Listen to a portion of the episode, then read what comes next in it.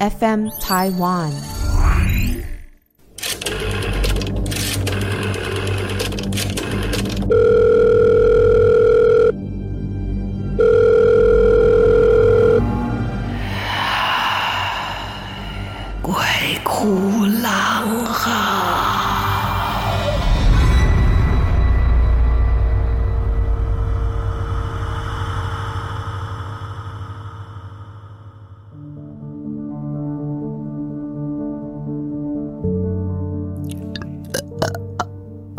不要紧张，我们的录音室很 OK。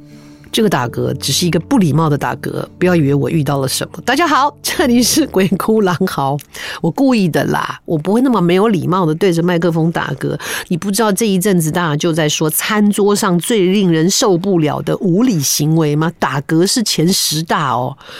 哎，我说真的，我们常都觉得灵异的故事啊、鬼故事这一些好像很恐怖。其实，在生活当中有很多一些会发生的事情，你想想，真的比见到鬼还恐怖。我的特助有一次在一个书店排队结账。然后就有一个人插队就算了，插队到他前面，在经过他要插队的那一个瞬间呢，就在他的旁边呢打了一个很大的嗝。据说那个嗝带着韭菜味，可能他吃的是韭菜饺子 或韭菜盒子，啵 就在他的脸前面炸开，然后就排到他的前面。哎呀，我那个特助就不舒服的要命。第一个气味，第二个感觉，就是整个很不舒服。然后也不知道是不是他那个嗝，他是本身带有细菌还是干嘛？他病了，他第二天，他当天就生病了，回家就是肠胃又难受，然后又怎么样？一个人就整个一个人呈现一种怀孕的状态，你知道，又是晕又是吐，这样。然后他就跟我说。他生病了，我说你怎么了？吃坏肚子？他不是被一个人打了一个嗝。你不觉得这种事情比鬼还恐怖吗？鬼还不会对你放毒气，你知道？你是碰到妖物才有可能。但我们现实生活中碰到妖的机会几乎是零啊。我自己也有一次啊，啊，对不起，我真要出卖一下我的学姐啊，我们的这个金钟影后啊，王娟哈，我学姐。我有一次跟他在排戏的时候也是，然后呢，他原来是站在我的左边，距离有点远。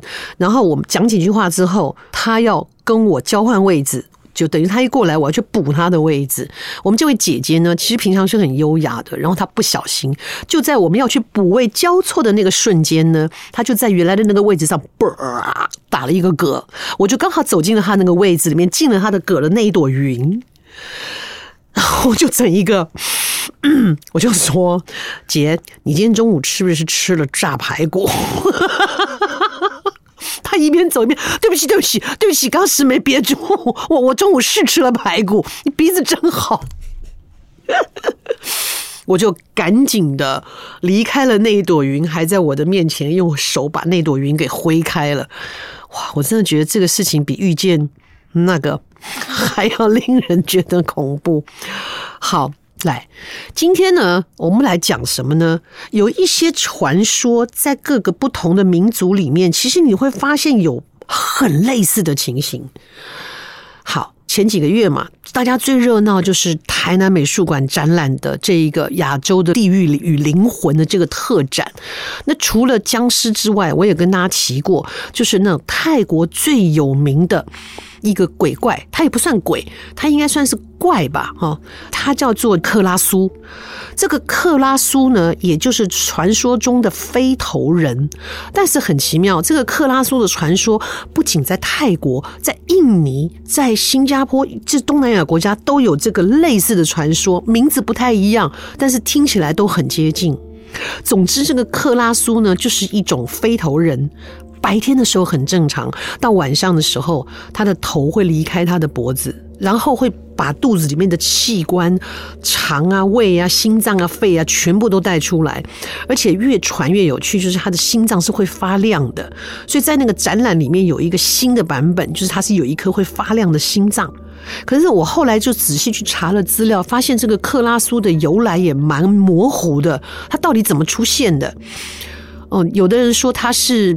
出了什么意外，所以怎么样？但是都非常模糊，没有很具体的。总之就是出现这个克拉苏，但是不只是在泰国，在东南亚地区有传说这个克拉苏，其实在我们的典籍里面也出现过这个说法，他们叫做呃落头氏，就头会掉下来，掉落的落，落头氏，又叫做飞头蛮，蛮夷的蛮。啊，在我们以前的历史里面呢，反正不受中华文化熏陶的，不是蛮就是夷，就是狄啊，就是这一类的番啊。好，这叫飞头蛮。然后其实这个飞头蛮的记载是出现在干宝的《搜神记》。干宝的《搜神记》是我们典籍里面非常著名的一个，在记录这一些光怪陆离、鬼怪啊、妖啊、狐啊哦这一些很多很多的故事记载。因为讲到克拉苏，我就顺便。先跟大家讲一讲这个飞头蛮，据说呢是三国时代啊，刚刚才跟人家讲到三国时代有一些姻缘的哈。三国呢，呃，三国当中的吴国有个大将叫朱桓。这个朱桓呢，他有一个悲女，据说就是这个落头氏飞头蛮，因为他白天都很正常，晚上呢，他的头颅就会离开了。也有某部分的记载说，他也会带着器官飞，哈，但是一般来讲就是头，他就是头飞出去了。至于他飞出去干嘛，没有人知道。因为大家晚上都累得要命，都都睡着了，然后他白天天要亮之前，他头就会飞回来，就回到脖子上面，然后跟旁人没有二致，一直到某一天晚上，模模糊糊呢，反正就是这个头呢，又在一样的时间，噗，它又飞出了窗外了，然后。跟他一起住的这一个同伴啊，当然也是悲女，就发现他的被子掉了，因为模模糊糊也没张开眼，然后就帮他把被子捡起来，就往他身上一盖，就盖住了脖子了。等到天亮了，头回来了，发现接不回去了，他就开始撞窗户，那个纸窗就啪嗒啪嗒啪嗒啪嗒啪嗒啪嗒一直撞，发发生撞击声。然后旁边的人才发现，天哪，他的头跟身体是分开的。然后一直想要去接近他自己的脖子，可是被被子挡住了。当然，那些跟他一起住的那些侍女都吓坏了，大家就啊叽叽喳喳的，全部从房间逃出来。这个朱桓听说了，毕竟是将军嘛，胆子很大，就到了这个侍妾的住的地方去，一看就看他开始。动作越来越迟钝了，眼看要没气了。他一急呢，他就把那个被子扯下来，然后就看到这个头，赶紧的就嘣回到颈子上，喘了好几口气，他就醒过来，才知道原来是有这样的一支民族存在的啊！因为没有害人，所以也就这样被记录下来。这个是在我们的甘宝的《搜神记》里面提到的，哈，飞头蛮，这还不可怕，对不对？妙就妙在。日本也有这个传说，我相信一定有人看过这个图。我在南美馆展览的时候，我也看到这一张画。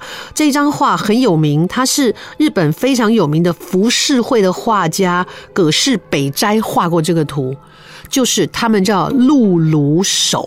辘轤是什么？辘轤就是那个颈啊，我们在脚的那个绳子，这个把手，这个东西就叫辘轤。那也就是说，他用这个辘轤的意思，就是说它可以那个绳子可以无限延长嘛，就好像脖子跟辘轤一样。日本叫辘轤手，然后这个辘轤手啊。它比较不一样是，它的脖子会一直长，一直长，一直长，一直长，一直长，长得很长很长，可以到它想要去的地方。然后长到一个极限的时候，它的脖子也是会离开它的颈项啊，脖根的地方它也是会离开，然后就像一条蛇一样在空中飞行这样。可是这个辘轤手有趣的地方是，它分为两种哦，在记录上有一种叫做完全没有意识的。就跟我们的这一个飞头蛮一样，完全没有意识的。他也是睡到半夜的时候，脖子就会跟长了根一样，变成慢腾，长长的。那飞出去干了什么？一点印象都没有。白天又好好的回来，恢复正常。这种叫做没有意识的。可是另外一种呢，是有意识的、有记忆的。这这种就比较可怕哦。这种头是它长长了之后，然后会出去，出去以后干嘛呢？它会吸血，会吃肉。然后，甚至他们如果要伤害人的话，他们是用长长的脖子，像蛇一样把人绞死，就是缠在脖子上把人绞死，然后吸他的血，吃他的肉。而且呢，当有一个这个长颈族啊，这个露乳手的人呢，找到一个对象呢，缠着他脖子开始吸血的时候，会引发其他的这一些长颈怪一起过来，所以他们有时候是一群一起攻击一些人，或是一个人，然后第二天再回去。哇，这个就比较可怕哎，这个是有伤害性的，而而且是会把人绞死的。所以这个在日本的露乳手就分成这两种，一种是完全不知道自己做什么，另外一种是有意识的会伤害人的。但是可惜的是，记录中也没有提到太多这些伤害人的原因是什么，然后他们为什么会变成那样啊？如果各位有一些更好的资料可以提供到节目里面来，我们可以跟大家再好好的。继续，而且他们有一种传说哈，就是说，因为他们怕到时候回不来，脖子回不来，所以呢，这一些露乳手的这一些长颈怪，呃，尤其是女性，他们会在脖子上系红绳，所以在日本就有一段时间的传说，就是说，看到女子颈上系红绳，绝对不能去。因为有有可能就娶到了这个露乳手长颈怪，这是大家呢奔相走告的一个禁忌啊。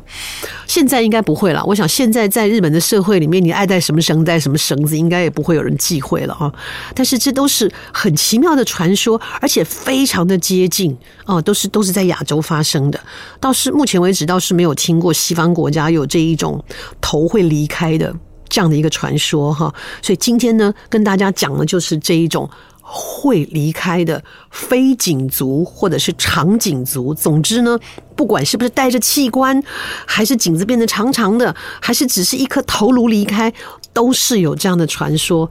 所以民俗传说真的是一个非常有趣的现象，也难怪了。所以这个南美馆虽然是法国的另外一个一个美术馆来。展览的特别重新做的这个僵尸哦，可见他们对我们其他的这些鬼怪真的是不够了解。僵尸只能算是怪哦，它是尸变的一种。好，那今天讲的就是这个泰国、印尼、东南亚这边在流传的这个带着器官飞的克拉苏，或者是在我们干宝搜神记里面到的讲到的飞头蛮，还有日本的这一种露乳手哈，都是很类似的故事。啊，你你你会觉得你的身器官会离开你吗？啊，不会啦。有的时候会觉得有一种器官要离开你，那可能是火龙果吃多了。好，OK，好，祝大家每天都开心哦。这一些呢，乡野传奇就当做是一个有趣的传说，听一听就好了，也不要去忌讳脖子上绑红绳的人哦。好，我觉得我们在 Podcast 里面啊，这个环境里面倒是以我一个新人来讲，我们真的是感谢很多的 Podcast 主持人对我们节目非常爱护哦。像我们就收到了另外一位同行哦，这个小沙发时光的 Podcast 主持人莎莎或是 Sara 都可以哦。他呢就用他自己的声音录了一个。很奇特的故事给大家听听。我先解释一下哈，他这个声音里面提到的一些设备，我怕现在很多年轻人听不懂哈。他们家应该是在开这个照相馆哈，或者是帮人家做冲印的服务，所以他们家有暗房。知道什么是暗房吗？就以前的相片不像现在都是用电脑设备啊，以前是要冲相片的，他要把我们拍的这个片子呢放在不同的药水里面浸泡，让它显影，而这些照片。底片是不能曝光的，所以要在一个很暗的房间里面，只有一盏小红灯啊，让影片不要曝光，所以那个叫暗房。我先解释一下哈，怕有些人不知道说什么黄 什么黄暗房哈。好的，那么莎莎今天要给我们带来什么样的故事呢？感谢他今天的投稿，然后当然要提醒大家，如果你有很特别的经验，不管呢是自己吓自己的，或者是真的是吓得一身冷汗的，或是真的有什么奇怪的东西出现，或者是你。任何可怕的梦境，欢迎大家来投稿。在 FM Taiwan，我们有投稿专区。那也欢迎大家在节目当中呢，给我们评论哦。您可以到 Apple Podcast 给我们评分，这样子我们会知道我们还有多少几分的努力哦，可以让把节目做得更好，准备得更充分。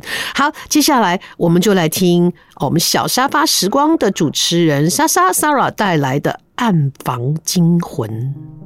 我爸是摄影师，所以从小我们家就住在暗房的楼上。有趣的是，厨房就在暗房的后面。有一天早上，我准备下楼穿鞋，要帮大家煮早餐。绑鞋带的时候，我突然听到从暗房传来一阵阵的声音，微弱的声音量告诉我：“不要来，不要来。”我觉得好奇怪，为什么会有声音？我决定要穿鞋子去看一看。这时候他讲的越大声，“不要来，不要来！”天哪，我现在起鸡皮疙瘩。接着我听得非常清楚，拔腿冲回楼上的卧室，睡回去我妈旁边。我怕死了，我从来没有听到这样的事情，怎么会是一片黑？突然一直告诉我不要来，不要来。接着我就睡着了，太害怕了。过了一个小时，全家都下楼了。我一醒来发现没人，想说应该没事了吧，下楼穿鞋，要穿越暗房去吃早餐。那经过的同时，我转头一看，暗房是亮着。这时我看到一张二十寸的大相片，然后上面呢，就是其实是我们家上个礼拜刚刚过世的邻居。这是我从小遇到的第一个鬼故事，不知道算不算。然后我都一直不敢讲，因为我们家就一直住在那边，我一直都不敢讲，一直到现在哦。谢谢小沙发时光的莎莎 Sarah 哈，呃，带来一个这样子的故事是，哎，我觉得他这个情形为什么他不敢讲，其实很恐怖哎，因为住在自己住的地方啊，就在自己从小住的地方，然后那个暗房也是从小跟着自己一起长大的地方，那个跟我家里面那个来的那一个镶在墙上是一模一样的，它就在你家里哎。所以难怪他在讲的时候会毛骨悚然，我完全可以感受到那样的一个感觉。谢谢莎莎的投稿，欢迎大家也继续投稿到我们节目当中，然后我们会有更多的话题、更多的故事、更多的题材、更多不一样的、很不一样的内容跟大家一起分享。好好，希望呢，莎莎家的暗房现在已经明亮了。好，谢谢大家收听，我们鬼哭狼嚎，下次再见。